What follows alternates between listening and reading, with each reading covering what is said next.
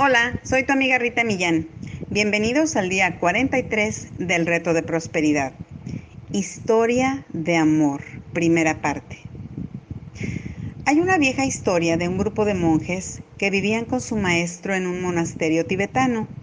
Sus vidas eran disciplinadas y la atmósfera en la que vivían era armoniosa y pacífica.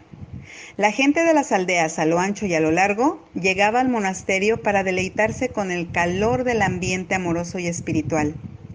Entonces, un día, el maestro se separó de su forma terrenal. Al principio, los monjes continuaron como lo habían hecho en el pasado, pero después de un rato, la disciplina y la devoción que habían sido el sello distintivo de su rutina diaria decayeron. El número de aldeanos que cruzaban las puertas cada día se redujo y poco a poco el monasterio cayó en un estado de desesperación. Muy pronto los monjes comenzaron a pelear entre ellos, algunos apuntando dedos para culpar y otros llenos de culpa. La energía dentro de las paredes del monasterio crujía por el rencor.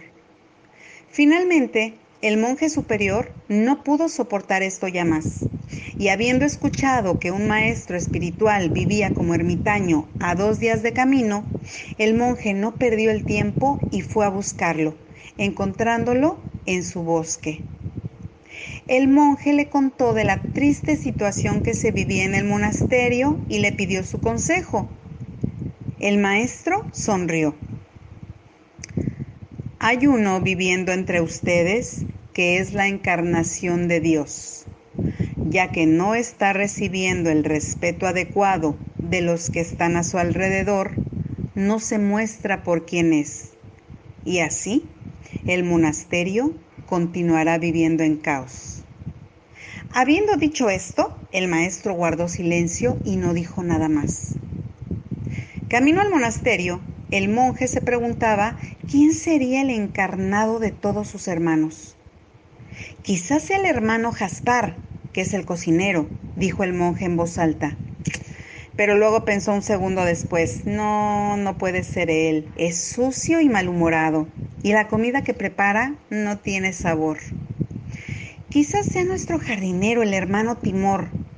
Sí, quizá él sea el elegido, pensó pero esta consideración pronto fue desechada. Claro que no, dijo en voz alta.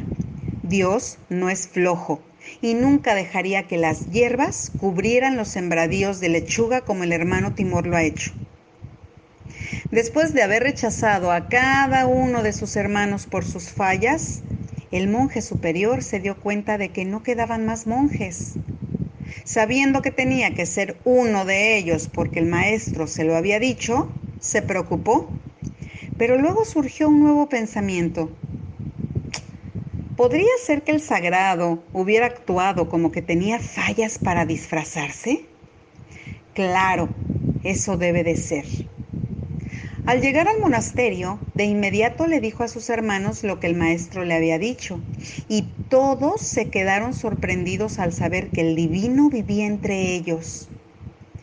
Ya que cada uno sabía que no era Dios encarnado, cada uno comenzó a estudiar a sus hermanos cuidadosamente, todos tratando de determinar quién de entre ellos era el sagrado.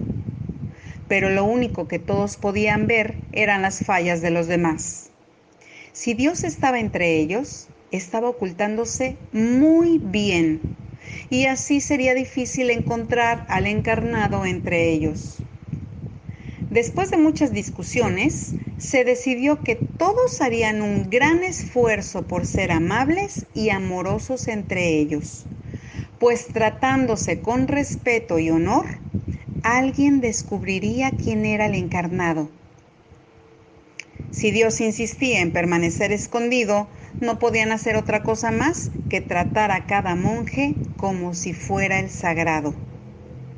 Al concentrarse tanto en ver a Dios en los demás, pronto sus corazones se llenaron de amor para los otros y las cadenas de negatividad que los tenían atrapados desaparecieron. A medida que pasó el tiempo, comenzaron a ver a Dios no solo en los otros, sino en todos y en todo. se pasaban días enteros en alegre reverencia, disfrutando de la presencia sagrada. El monasterio irradiaba alegría y pronto regresaron los aldeanos buscando ser tocados por el amor y la devoción que estaban presentes de nuevo. Algún tiempo después, el monje superior decidió ir a visitar de nuevo al maestro para agradecerle lo que les había revelado. ¿Descubriste la identidad del encarnado? le preguntó el maestro. Sí, respondió el monje superior. Lo encontramos viviendo en cada uno de nosotros. El maestro sonrió. La acción del día. Número 1. Lee nuevamente tu plan de negocio para la prosperidad y las 11 cosas de tu lista de agradecimientos.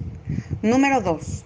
Coloca tu cuota de dinero del día de hoy en tu contenedor y lee la afirmación que está en el contenedor tres veces. Espera recibir algo siempre de regreso. Número 3. Bendice a todos los que están a tu alrededor. Imagina cómo aquellos a quienes bendices prosperan y se rodean del bien. Entonces, bendícete a ti mismo o a ti misma e imagina lo mismo para ti. Continúa bendiciendo a la persona o personas en tu lista de bendiciones. El pensamiento del día. El amor no tiene nada que ver con lo que estás esperando obtener, solo con lo que estás esperando dar. Catherine Hepburn. La afirmación del día. Veo la luz de Dios en todos a mi alrededor. Veo la luz de Dios en todos a mi alrededor. Que tengan un excelente, reflexivo e iluminado día.